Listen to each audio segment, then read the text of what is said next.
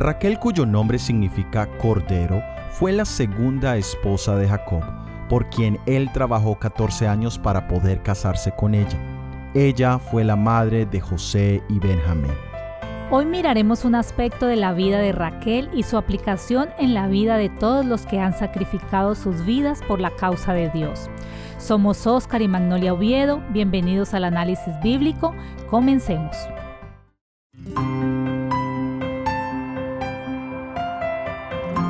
Raquel era hija de Labán, hermana menor de Lea, de quien estudiaremos la próxima semana. Raquel era una muchacha de hermosa figura y de hermoso semblante que trabajaba de pastora para su padre. Ella conoció a Jacob cuando él venía huyendo de la ira de su hermano Esaú. Más o menos un mes después, Jacob ya había acordado con Labán trabajar siete años para poder casarse con Raquel, de la cual ya se había enamorado totalmente. Durante estos años el amor de ellos no se debilitó para nada, por lo cual para él resultaron como unos cuantos días, dice la palabra de Dios. Sin embargo, la noche de boda, Labán no le entregó a Raquel, sino le entregó a Lea, su hermana mayor. Después volvieron a acordar entre Jacob y Labán que trabajaría otros siete años para poder ahora sí casarse con Raquel. Raquel no lo decepcionó como esposa y Jacob le mostró más amor que a Lea, pero ella permaneció estéril por varios años, mientras que su hermana Lea sí pudo dar a luz al menos cuatro hijos. Los pocos detalles que se registran no nos dan un cuadro completo de la personalidad de Raquel, pero sí sabemos que aunque temía a Jehová, tuvo varios fallos humanos en los aspectos de idolatría, mentira y robo. Los dos últimos hijos de Jacob fueron de ella, de Raquel. Ellos fueron José y Benjamín en ese orden. Durante el nacimiento de Benjamín ella murió en Éfrata, la cual hoy es llamada Belén. Así es como el profeta Jeremías en el capítulo 31 menciona a Raquel. Leamos Jeremías capítulo 31, versículo 15. Así ha dicho Jehová, voz fue oída en Ramá llanto y lloro amargo. Raquel que lamenta por sus hijos y no quiso ser consolada acerca de sus hijos porque perecieron. El contexto de este capítulo es que el pueblo de Israel o las diez tribus del norte habían sido llevadas en cautividad por el reino de Asiria. El reino de Israel era también llamado Efraín. Recordemos que Efraín era hijo de José, ni José ni Leví recibieron herencia de tierra. En cambio, Efraín y Manasés tomaron su lugar y recibieron herencia. El reino del sur, o mejor llamado reino de Judá, que estaba conformado por solo dos tribus, la tribu de Judá y Benjamín. Este reino fue invadido por el imperio babilónico y es exactamente en este contexto en el que se encuentra este pasaje. Dice, vos fue oída en Ramá. Ramá está ubicada en la tierra de Benjamín. Era una ciudad fronteriza entre el reino de Israel y el reino de Judá. Allí había sido sepultada Raquel. Ramá fue una ciudad de luchas entre los dos reinos. Parece ser que cuando Jerusalén fue destruida por el imperio babilónico, se reunió a los judíos cautivos en Ramá antes de trasladarlos a Babilonia de acuerdo a lo que nos dice el libro de Jeremías capítulo 40 verso 1. Todos los hijos de Jacob, las doce tribus, estaban en esclavitud. En ambos reinos había representación de los hijos de Raquel. En el reino del norte estaba Efraín y en el del sur estaba Benjamín llanto y lloro amargo, Raquel que lamenta por sus hijos. El deseo de Raquel era tener hijos, de hecho murió dando a luz a su segundo hijo Benjamín. El plan de Dios era que Jacob tuviera una gran descendencia, pero ahora parece que el plan está siendo obstaculizado. Esta es una historia que ilustra los momentos difíciles por los que pasamos todos. Unos son las consecuencias de nuestros propios errores y otros son circunstancias que tienen el objetivo de formar nuestro carácter. Pero en ambos casos siempre encontramos esperanza, una luz al final del túnel. En Jeremías capítulo 31 también encontramos que el pueblo regresaría de ese cautiverio, que el cautiverio no sería el fin de todas las promesas y esperanzas. Así fue, en su tiempo el Señor regresó a su pueblo a la tierra de Canaán para la llegada de la promesa más esperada en el Antiguo Testamento, que era la llegada del Mesías. Todo lo que Jeremías vio era también una profecía que tendría su cumplimiento seis siglos después, Leamos en el libro de Mateo, capítulo 2, versículos 16 al 18. Cuando Herodes se vio burlado por los magos, se enojó mucho y mandó matar a todos los niños menores de dos años que había en Belén y en sus alrededores, conforme al tiempo que había averiguado de los magos. Entonces se cumplió lo que dijo el profeta Jeremías. Voz fue oída en Ramá, grande llanto y lamento Raquel que llora a sus hijos y no quiso ser consolada porque perecieron. Aquí se hace mención de la matanza de los niños por parte de Herodes, en la ciudad donde Raquel había dado a luz a Benoni y donde allí había muerto. Benoni significaba hijo de lamento. Solo es meramente imaginable lo que se vivió en Belén, cuando Herodes dio la orden de matar a todos los niños menores de dos años. Qué manera tan vil de actuar. Y podemos pensar en lo injusto que fue semejante evento, la muerte de inocentes, de estos pequeños, y el sufrimiento de sus familias, especialmente de sus madres. Nos gustaría leer un pasaje del testimonio de Jesús en el libro Primeros Escritos, páginas 18 y 19, y dice, En el trayecto encontramos a un grupo que también contemplaba la hermosura del paraje. Advertí que el borde de su vestidura era rojo. Llevaban mantos de un blanco purísimo y muy brillantes coronas. Cuando los saludamos pregunté a Jesús quiénes eran, y me respondió que eran mártires que habían sido muertos por su nombre. Los acompañaba una innumerable hueste de pequeñuelos, que también tenían un ribete rojo en sus vestiduras. El monte de Sión estaba delante de nosotros, y sobre el monte había un hermoso templo. Lo rodeaban otros siete montes donde crecían rosas y lirios, los pequeñuelos trepaban por los montes, o si lo preferían, usaban sus alitas para volar hasta la cumbre de ellos y recoger inmarcesibles flores. Ante las injusticias que se viven en este mundo, siempre somos tentados a dudar del carácter benigno y bondadoso de nuestro Dios.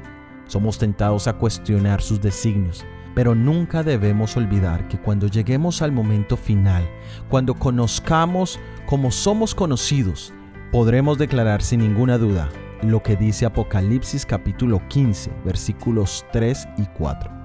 Y cantan el cántico de Moisés, siervo de Dios, y el cántico del Cordero, diciendo, Grandes y maravillosas son tus obras, Señor Dios Todopoderoso, justos y verdaderos son tus caminos, Rey de los santos.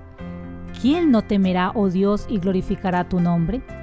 pues solo tú eres santo, por lo cual todas las naciones vendrán y te adorarán, porque tus juicios se han manifestado.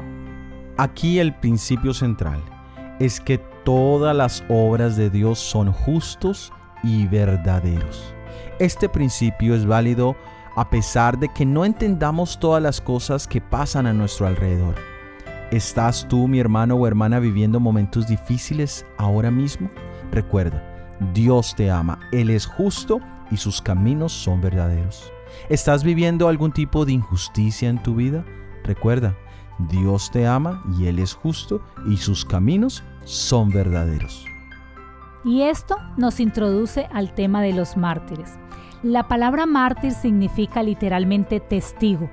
También se entiende que es una persona que sufre persecución y muerte por defender una causa por sus creencias o convicciones, con lo que da testimonio de su adhesión a ella. Leamos qué nos dice en el libro de Hebreos capítulo 11, verso 37 al 39. Por fe fueron apedreados, aserrados, tentados, muertos a espada, anduvieron de acá para allá cubierto de pieles de ovejas y cabras, pobres, angustiados, maltratados hombres de los cuales el mundo no era digno, perdidos por los desiertos, por los montes, por las cuevas y en cavernas de la tierra. Y todos estos, aunque alcanzaron buen testimonio mediante la fe, no recibieron lo prometido, proveyendo Dios alguna cosa mejor para nosotros, para que no fuesen ellos perfeccionados aparte de nosotros. Muchos en el pasado han sufrido muertes injustas, castigos injustos, a causa de su fe. ¿Merecemos nosotros algo mejor? ¿Merecemos menos sufrimiento que ellos? No, claro que no. Hay dos principios muy grandes en este aspecto. Primero, la paga del pecado es la muerte. Todos hemos pecado, no merecemos nada. Muchas veces nos damos un valor que no tenemos. Esperamos tratos y bendiciones de las cuales no somos merecedores. Todo lo que recibimos es por la misericordia de Dios.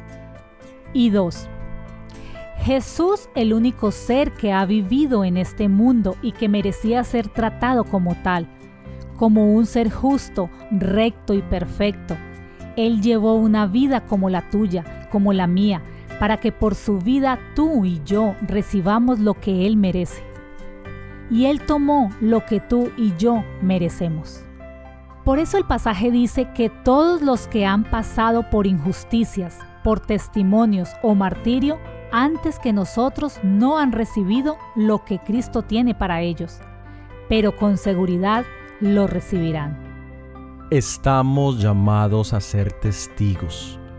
En otras palabras, estamos también llamados a ser mártires. ¿Estás tú cumpliendo ese ministerio? ¿Estás tú siendo un buen testigo?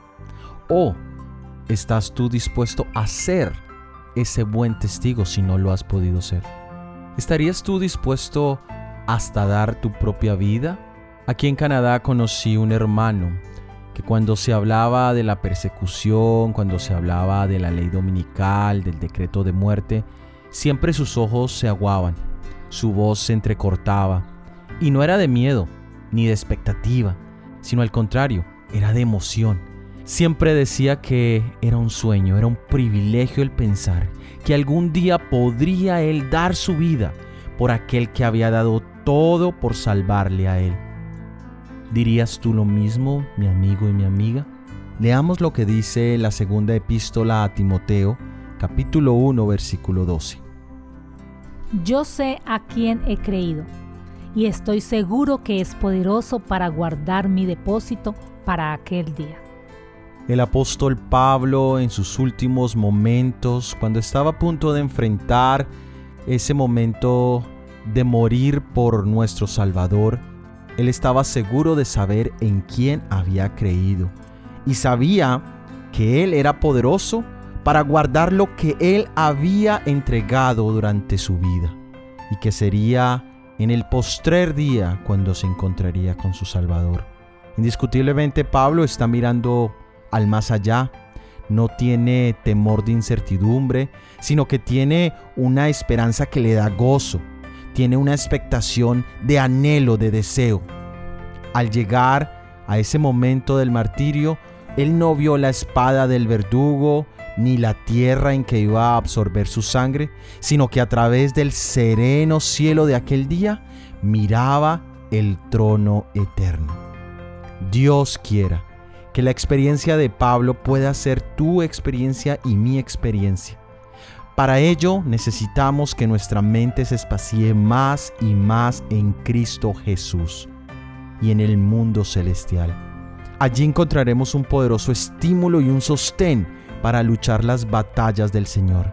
El orgullo y el amor al mundo allí perderán su poder mientras nosotros contemplamos las glorias de aquella tierra mejor que tan pronto ha de ser nuestro hogar.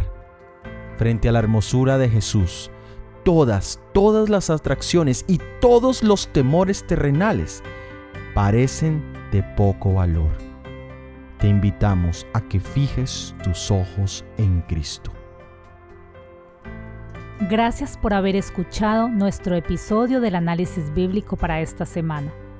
Para la próxima semana estudiaremos Lea y los cansados. Si ha sido de bendición y quieres ayudarnos a la proclamación de este mensaje, por favor, compártelo. Déjanos tus comentarios y tus opiniones en cualquiera de las plataformas donde nos escuches. Todo ha sido producido por el ministerio One for Seven. Que Dios te bendiga Amén.